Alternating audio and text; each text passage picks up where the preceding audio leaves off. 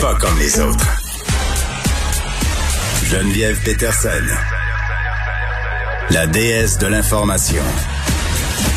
Vous écoutez Geneviève Peterson. Cube Radio. Avec Alexandre Moranville-Ouellette. Salut. Salut Geneviève. Écoute, euh, nouvelle d'en fin de semaine, euh, nouvelle brique sur l'armée canadienne, responsable de la campagne de vaccination euh, du Canada, Denis Fortin, quitte à cause d'une allégation d'inconduite sexuelle. Et là, c'est quand même assez flou. Là. Oui, le major général Denis Fortin, là, pour ceux qui se souviennent pas, c'est le responsable, c'était plutôt le responsable de la plus grande opération là, de vaccination de l'histoire du pays. C'est lui qui était en charge, évidemment, là, en tant que vice-président de la logistique et des opérations de l'Agence de santé publique du Canada. Il s'occupait donc de la distribution de vaccins, de la réception et tout. Mais là, en attendant maintenant les résultats d'une enquête militaire, il a quitté. Euh, Puis on n'est pas sûr parce que les informations ont changé. C'était un communiqué qui est paru vendredi en soirée qui expliquait mhm. que M. Fortin quittait en attendant les résultats de cette enquête. Il y a une source qui a dit au Globe and Mail qu'il s'agirait d'une présumée inconduite sexuelle qui aurait été commise à l'endroit d'une femme en 2015 avant qu'elle accède au grade de major général. Mais du côté de CTV, une nouvelle source qui, eux, leur ont parlé, a dit que ça daterait de plus de 30 ans. On parle en 1989. Alors, il se serait exposé ça, c'est une femme. Donc, il se serait, euh, il aurait fait de l'exhibitionnisme. C'est ce qu'on rapporte du côté de CTV. Euh, quelle source est crédible dans tout ça, c'est dur de départager pour l'instant.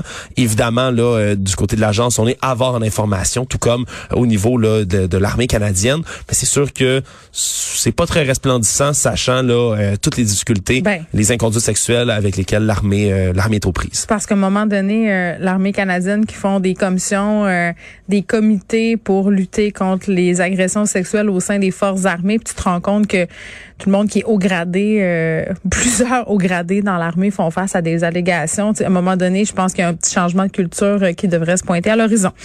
Euh, euh, continuons dans le sujet de la vaccination, mais laissons tomber de Fortin le vaccin Pfizer qui serait plus facile à conserver que prévu. Oui, l'Agence européenne des médicaments là, qui viennent de changer, dans le fond, la période de stockage au frigidaire pour les flacons qui sont pas utilisés de Pfizer. Euh, ça a été rallongé parce qu'au départ, on n'était pas certain. on disait que ça avait été autorisé à partir de mars, dans le fond, de garder le vaccin Pfizer, hein, le fameux vaccin euh, Pfizer-BioNTech, qui, on le rappelle, doit se garder des températures entre moins 60 et moins 90 degrés Celsius. C'est extrêmement froid, c'est difficile à conserver à ces températures-là. Mais il semblerait que au départ, après ça, on a dit entre 2 et 8 degrés, euh, ça doit pouvoir se, se, se, garder. Tu veux dire un jeu de 2, de 2 à 8 degrés, là, pas, euh, on passe pas de moins 70 à Oh non, oui, oui, oui, ça pourrait se garder jusqu'à un mois. Donc, dans une température de frigidaire normale. Donc, hey, entre 2 ça vient et 8 de changer la game, là? Oui. On parce qu'on se disait, euh, les pharmaciens, on peut pas leur envoyer trop de doses parce qu'ils peuvent pas les conserver. Tu sais, je veux dire, ça vient quand même de changer la donne aussi pour la peut-être la vaccination dans les écoles parce qu'on sait que c'est un enjeu aussi. Mais juste pour un mois, là. Faut qu'on soit clair, là. Juste pour un mois, le maximum, maximum, on peut garder les doses, donc, à cette température-là dans un réfrigérateur normal. Auparavant, en mars, euh, c'était entre moins 25, moins 15 degrés qu'on disait de les garder, donc, dans des congélateurs plus normaux. Donc, ça, ça peut aider, effectivement, On a-tu un petit peu de temps pour se parler du point de presse concernant le transport? 30 secondes.